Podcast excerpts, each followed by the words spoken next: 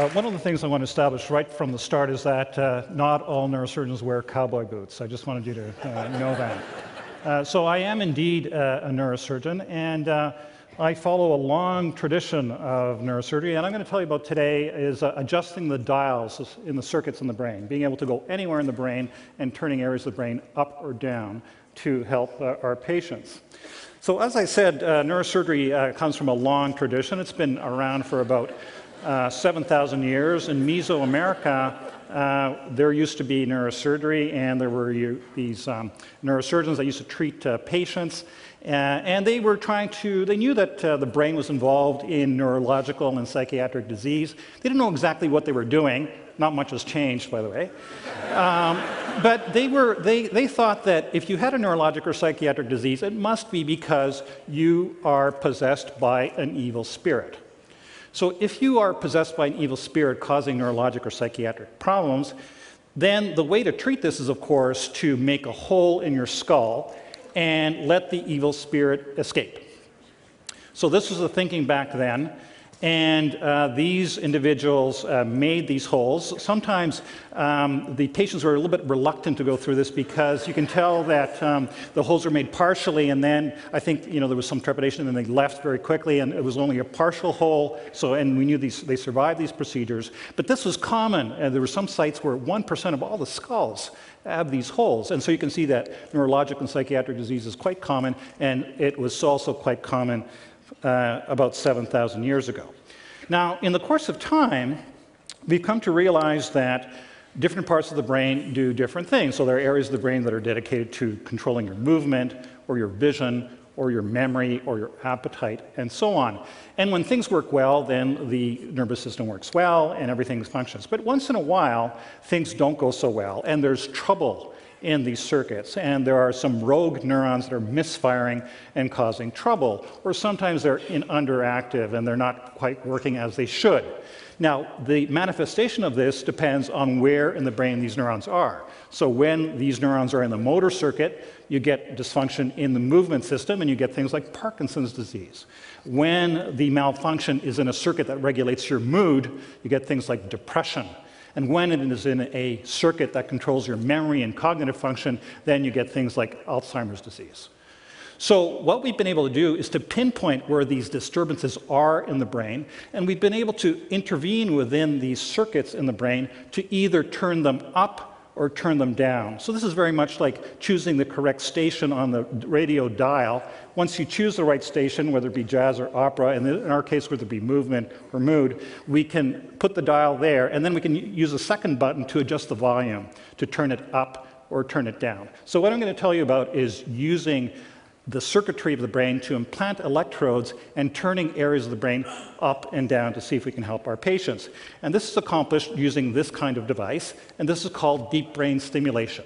So what we're doing is placing these electrodes throughout the brain. These are again, we are making holes in the skull about the size of a dime, putting an electrode in, and then this electrode is completely underneath the skin down to a pacemaker in the chest. And with a remote control, very much like a, a television remote control, we can adjust how much electricity we deliver to these areas of the brain. We can turn it up or down, on or off. Now, about 100,000 patients in the world have received deep brain stimulation. And I'm going to show you some examples of using deep brain stimulation to treat disorders of movement, disorders of mood, and disorders of cognition. So this looks something like this when it's in the brain. You see the electrode going through the skull into the brain and resting there. And we can place this really anywhere in the brain. I tell my friends that no neuron is safe from a neurosurgeon because we can really reach just about anywhere in the brain quite safely now. Now, the first example I'm going to show you is a patient with Parkinson's disease. And this lady has Parkinson's disease, and she has these electrodes in her brain. And I'm going to show you what she's like when the electrodes are turned off and she has her Parkinson's symptoms, and then we're going to turn it on. So this looks something like this. So the electrodes are turning off now, and you can see that she has tremor. Not with the right inside. Okay. I can't. Can you touch? Can you try to touch my finger? That side's a little better. That side is better. Yeah. Uh, We're now going to turn it on. It's on. I just turned it on. And this works like that, instantly. And the difference between shaking in this way and not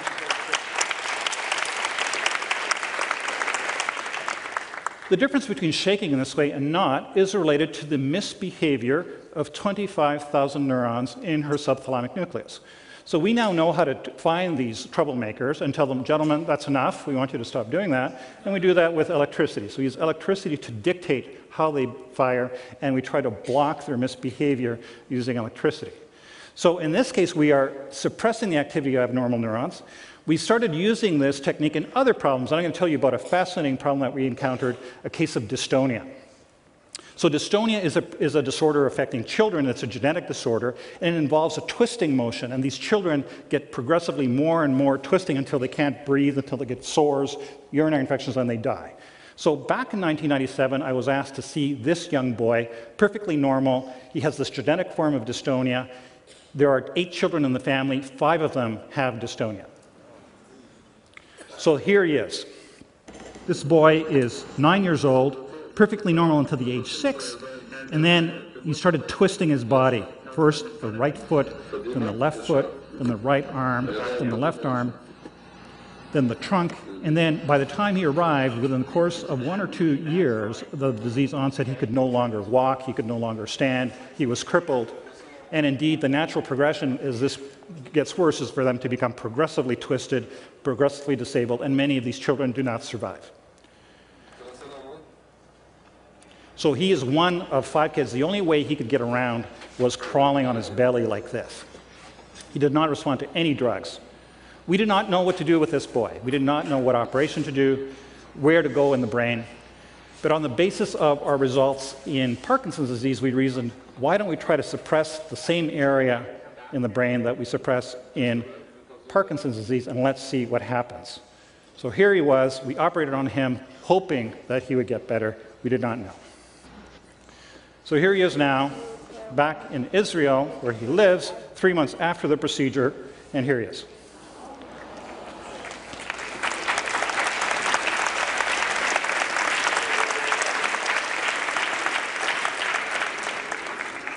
On the basis of this result, this is now a procedure that's done throughout the world, and there have been hundreds of children that have been helped with this kind of surgery. This boy is now in university uh, and leads quite a normal life. This has been one of the most satisfying cases that I've ever done in my entire career to restore movement and walking to this kind of child.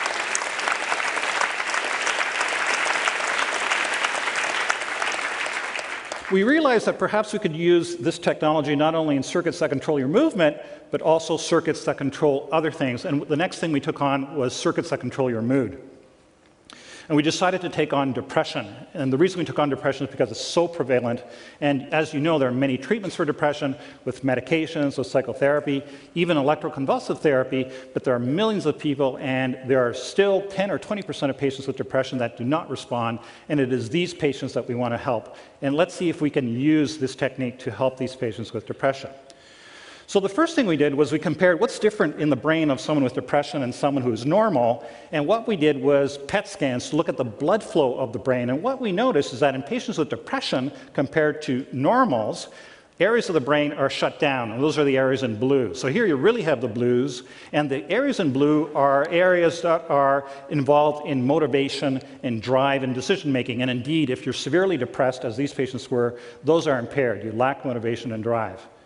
The other thing we discovered uh, was an area that was overactive, Area 25, seen there in red. And Area 25 is the sadness center of the brain. If I take, make any of you sad, for example, I make you remember the last time you saw your parent before they died or a friend before they died, this area of the brain lights up. It is the sadness center of the brain. And so patients with depression have hyperactivity. The area of the brain for sadness is on red hot. It's the thermostat is set at 100 degrees and the other areas of the brain involved in drive and motivation are shut down. So we wondered, can we place electrodes in this area of sadness and see if we can turn down the thermostat? Can we turn down the activity? And what will be the consequence of that? So we went ahead and implanted electrodes in patients with depression. This is work done with my colleague Helen Mayberg from Emory. And we placed electrodes in area 25. And on the top scan, you see before the operation, area 25, the sadness area is red hot, and the frontal lobes are shut down in blue. And then after three months of continuous stimulation, 24 hours a day, or six months of continuous stimulation, we have a complete reversal of this. We're able to drive down area 25 down to a more normal level, and we're able to turn back online the frontal lobes of the brain. And indeed, we're seeing very striking results in these patients with severe depression. So now we are in clinical trials and are in phase three clinical trials, and this may become a new procedure if it's safe and we find that it's effective to treat patients with severe depression. I've shown you that we can use deep brain stimulation to treat the motor system in cases of Parkinson's disease and dystonia. I've shown you that we can use it to treat a mood circuit in cases of depression. Can we use deep brain stimulation to make you smarter? Anybody interested in that? of course we can, right? So what we've decided to do is we're going to try to turbocharge the memory circuits in the brain. We're going to place electrodes within the circuits that regulate your memory and cognitive function to see if we can turn up their activity. Now, we're not going to do this in normal people. We're going to do this in people that have cognitive deficits. And we've chosen to treat patients with Alzheimer's disease who have cognitive and memory deficits. As you know, this is the main symptoms of early onset Alzheimer's disease. So we've placed electrodes within the circuit in an area of the brain called the fornix, which is the highway in and out of this memory circuit, with the idea to see if we can turn on this memory circuit and whether that can in turn help these patients with Alzheimer's disease. Now, it turns out that in Alzheimer's disease, there's a huge deficit in glucose utilization in the brain. The brain is a bit of a hog when it comes to using glucose. It uses 20% of all your, even though it only weighs 2%, it uses 10 times more glucose than it should based on its weight. 20% of all the glucose in your body is used by the brain. And as you go from being normal to having mild cognitive impairment, which is a precursor for Alzheimer's, all the way to Alzheimer's disease, then there are areas of the brain that stop using glucose. They shut down, they turn off. And indeed, what we see is that these areas in red around the outside ribbon of the brain are progressively getting more and more blue until they shut down completely. This is analogous to having a power failure in an area of the brain, a regional power failure. So the lights are out in parts of the brain in patients with Alzheimer's disease. And the question is are the lights out forever, or can we turn the lights back on? Can we get those areas of the brain to use glucose once again? So this is what we did. We implanted electrodes in the fornix of patients with Alzheimer's disease. We turned it on and we looked at what happens to glucose use in the brain.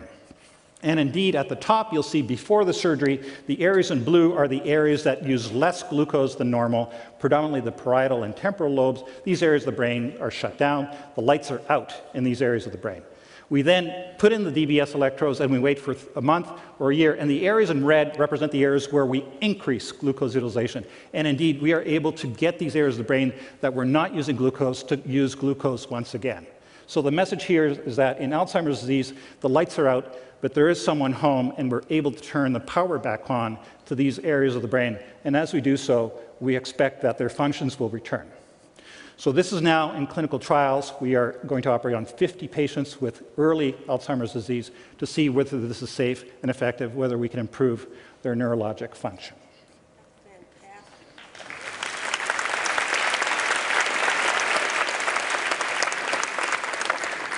So, the message I want to leave you with today is that indeed there are several circuits in the brain that are malfunctioning across various disease states, uh, whether we're talking about Parkinson's disease, depression, schizophrenia, Alzheimer's. We are now learning to understand what are the circuits, what are the areas of the brain that are responsible for the clinical signs and symptoms of those diseases. We can now reach those circuits. We can introduce electrodes within those circuits. We can graduate the activity of those circuits. We can turn them down if they are overactive, if they're causing trouble, trouble that is felt throughout the brain, or we can turn them up if they are underperforming. And in so doing, we think that we may be able to help the overall function of the brain. The implications of this, of course, is that we may be able to modify the symptoms of disease, but I haven't told you, but there's also some evidence that we can, might be able to help the repair of damaged areas of the brain using electricity, and this is something for the future to see if indeed we not only change the activity, but also some of the reparative functions of the brain can be harvested. So I envisage that we're going to see a great expansion of indications of this technique Uh, we're going to see electrodes being placed for many disorders in the brain. One of the most exciting things about this is that indeed it involves multidisciplinary work. It involves the work of engineers, of imaging scientists, of basic scientists, of neurologists, psychiatrists, neurosurgeons. It's really at the interface of these multiple disciplines that there's the excitement. And I think that we will see that indeed we will be able to chase more of these evil spirits out from the brain as time goes on. And the consequence of that, of course, will be that we will be able to help many more patients. Thank you very much.